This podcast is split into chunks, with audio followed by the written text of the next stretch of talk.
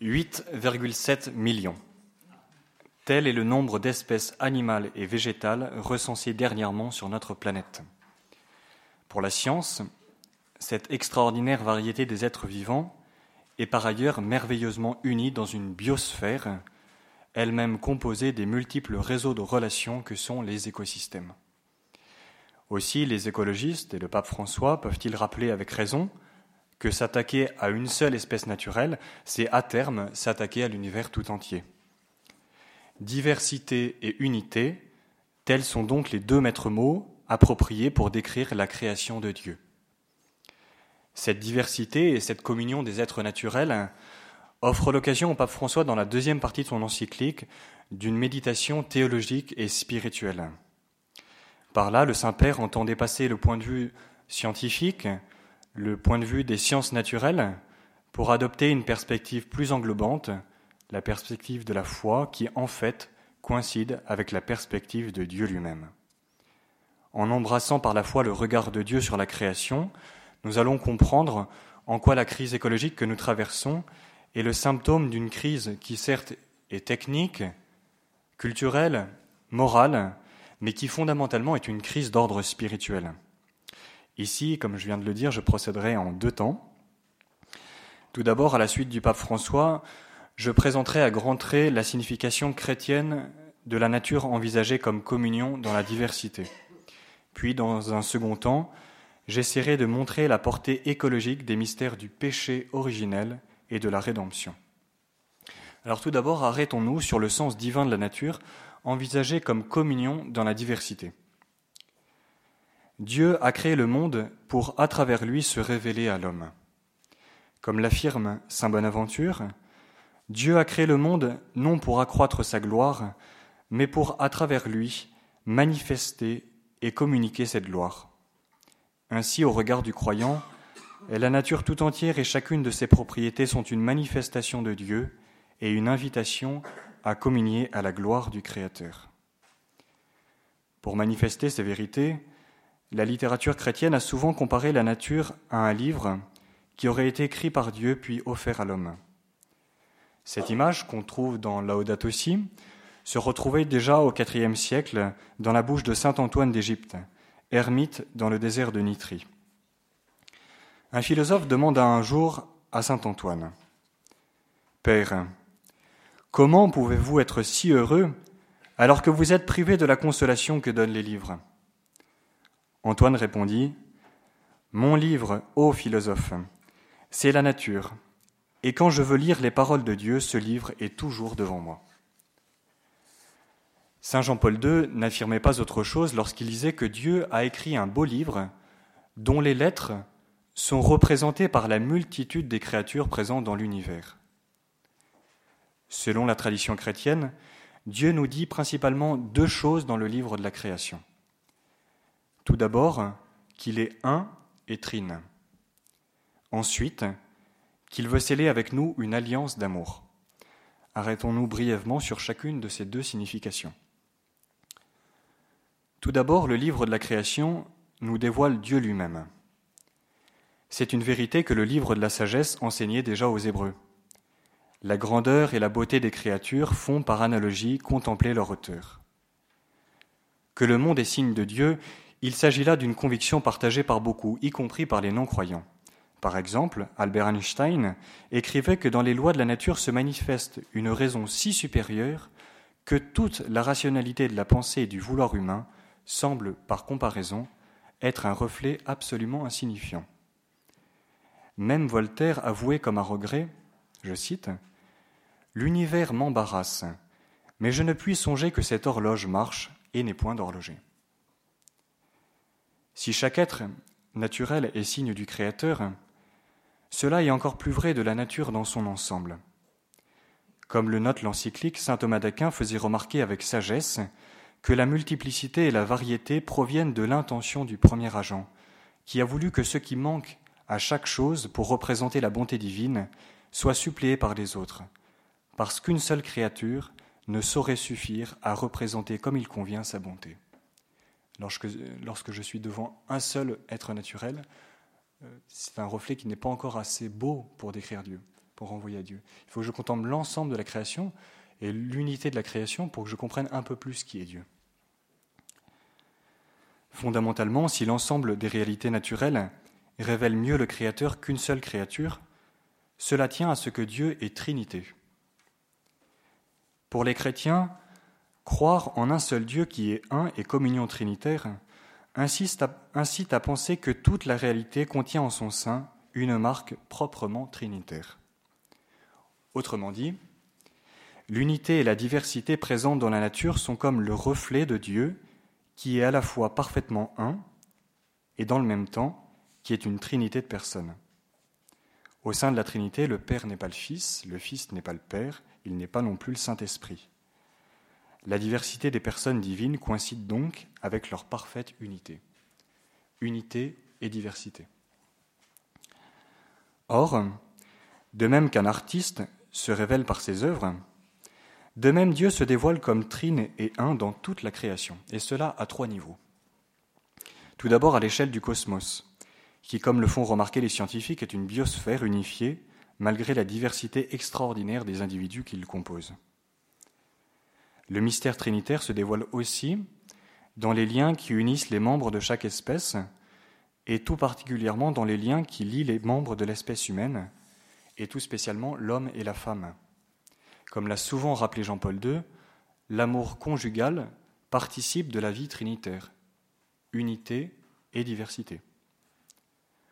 Enfin, le troisième niveau, un dernier reflet de la Trinité se découvre à nous dans chacune des créatures, qui, ne serait-ce que par leur corps, sont un tout unifié, composé d'une diversité de membres et d'organes. Bien évidemment, la personne humaine, du fait de son âme spirituelle, créée à l'image et à la ressemblance de Dieu, est le reflet dans lequel la Trinité se révèle le plus. Quand on contemple une personne humaine, quand on regarde comme elle est, un, petit garçon, une petite fille, on voit qu'elle est parfaitement unifiée. Euh, c'est un tout, et en même temps, il y a une diversité de facultés. C'est quelqu'un de très spirituel et en même temps très matériel. Et dans son corps, il y a plusieurs organes qui ensemble collaborent à l'unité du tout. Diversité et unité. Le livre de la création donné à l'homme manifeste aussi que Dieu l'aime et qu'il veut son bien. Cette conviction est partagée aussi chez nombre de païens. Ainsi, les philosophes grecs, en constatant que l'ordre de la nature converge vers le bien de l'homme, en ont conclu que Dieu est philanthrope, c'est-à-dire qu'il aime l'homme et qu'il veut son bien.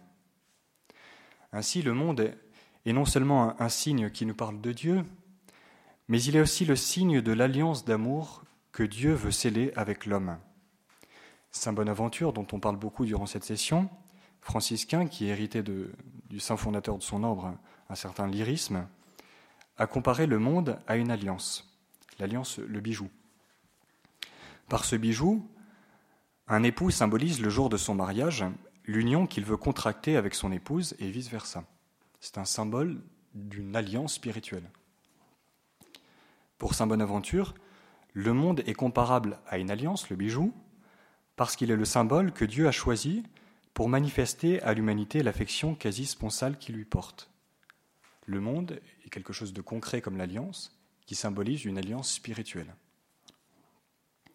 Ainsi envisagée, la contemplation de la création doit sans cesse nous remémorer l'amour de Dieu et la fidélité par lequel on doit y répondre.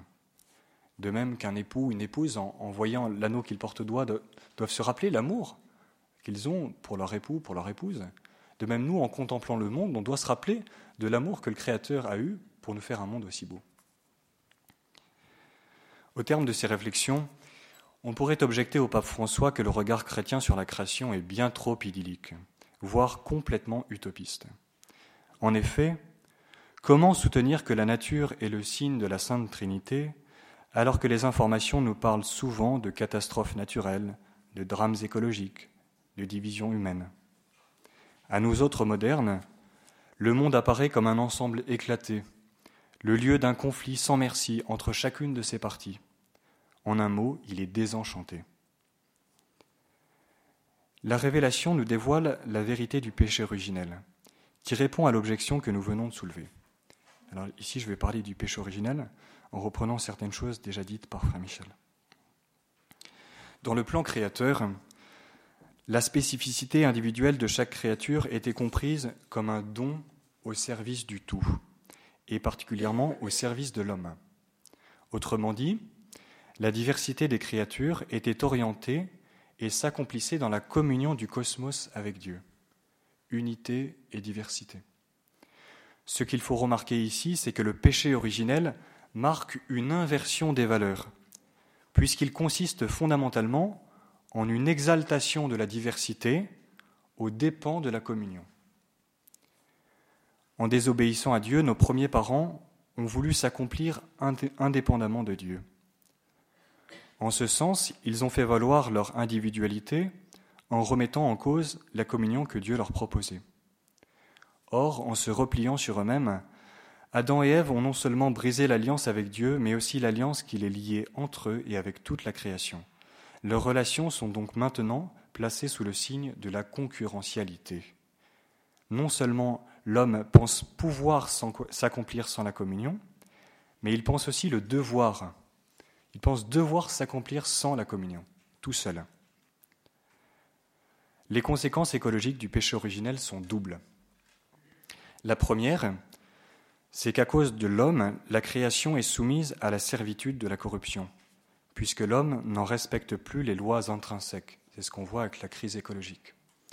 Le péché originel conduit l'homme à ne plus respecter les lois intrinsèques de la création. C'est la première conséquence du péché originel. La seconde, c'est que la création elle-même est affectée, par des dysfonctionnements. Indépendamment de nous, elle est affectée par des dysfonctionnements. Comme le rappelle le catéchisme de l'Église catholique, Dieu a voulu librement créer un monde en état de voie vers sa perfection ultime. Or, ce devenir comporte, dans le dessein de Dieu, avec l'apparition de certains êtres, la disparition d'autres, avec le plus parfait aussi le moins parfait, avec les constructions de la nature aussi les destructions. Avec le bien physique existe donc aussi le mal physique, aussi longtemps que la création n'a pas atteint sa perfection. Donc ça, c'était simplement à la création. Au début, il y avait déjà une sorte de mal physique. Ce n'était pas pour autant une conséquence du péché, du péché originel. Ceci étant, on peut toutefois soutenir l'idée que le mal physique s'est accru avec le péché originel, ce que Dieu semble dire à Adam lorsqu'il lui annonce que le sol produira pour lui épines et chardons. En fin de compte, la Genèse nous révèle donc ici que la crise écologique n'est pas née avec l'industrialisation de l'Europe au XVIIIe ou avec la culture de masse au XXe, mais aux origines avec le péché originel. C'est donc le péché qui est la première menace écologique. C'est pourquoi une réflexion sur la crise écologique doit intégrer non seulement la question du rapport de l'homme à la nature, mais aussi celle du rapport de l'homme avec Dieu. La révélation ne s'arrête pas à l'annonce du péché originel. Elle se poursuit avec la promesse d'un salut pour toute la création. Nous allons ici envisager la rédemption comme un, un mystère écologique. La création en attente aspire à la révélation des fils de Dieu, peut alors affirmer Saint Paul. Dans et par le Christ, Dieu vient rétablir la création tout entière dans sa vocation première.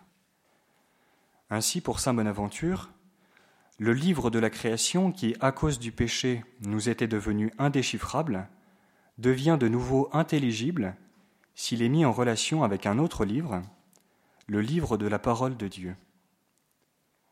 Les deux livres sont à mettre en relation. La parole de Dieu nous rend intelligible le livre de la création. En Jésus, Dieu est venu nous faire entendre de nouveau sa parole dont la, nature était déjà le signe.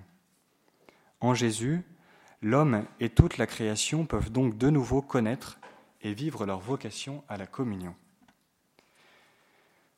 Pour certains auteurs, il n'est pas anodin que Sainte Marie-Madeleine, au matin de la résurrection, prenne Jésus pour un jardinier, car effectivement, le Seigneur Jésus, par sa mort et sa résurrection, s'est imposé comme le véritable jardinier de la création.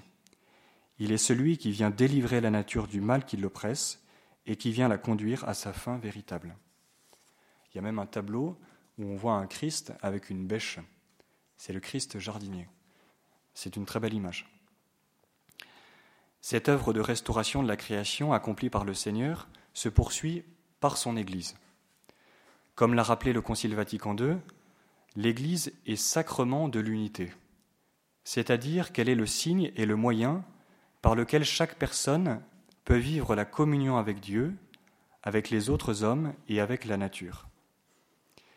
Ce mystère de communion qu'est l'Église est parfois illustré sur les façades des cathédrales et des églises médiévales, où l'on voit des symboles chrétiens mêlés à la représentation de végétaux ou d'animaux. C'est le cas dans la cathédrale de Sens, sur le fronton. L'Église est sur la terre la préfiguration de l'harmonie céleste, dans laquelle tous les éléments du cosmos, dans le Christ, seront parfaitement unis. C'est pour ça qu'on lit parfois dans, euh, dans le prophète Isaïe cette prophétie, on voit l'enfant qui met la main sur le trou de la vipère. Une prophétie pour dire que lorsque les temps messianiques seront parfaitement accomplis, il y aura une communion dans la nature qu'on peut difficilement imaginer à l'heure actuelle. On peut donc dire que par son essence même, l'Église est concernée par l'écologie, si on entend par écologie le souci d'œuvrer à l'unité de la création tout entière. Pour conclure, ces quelques considérations inspirées par l'encyclique Laudato Si nous ont permis de manifester en quoi la nature ne se réduit pas à sa dimension la plus matérielle. En tant qu'il est une communion dans la diversité, le cosmos est signe du mystère trinitaire et de l'alliance que Dieu vient sceller avec l'homme. D'autre part, la réalité du mal et celle de la division dans la nature ne remettent pas en cause la validité du message chrétien. Bien au contraire, ils en soulignent la pertinence. En effet, non seulement le christianisme nous fait connaître la véritable racine du drame écologique, mais il en offre l'ultime solution. Celle-ci a un nom, c'est Jésus-Christ.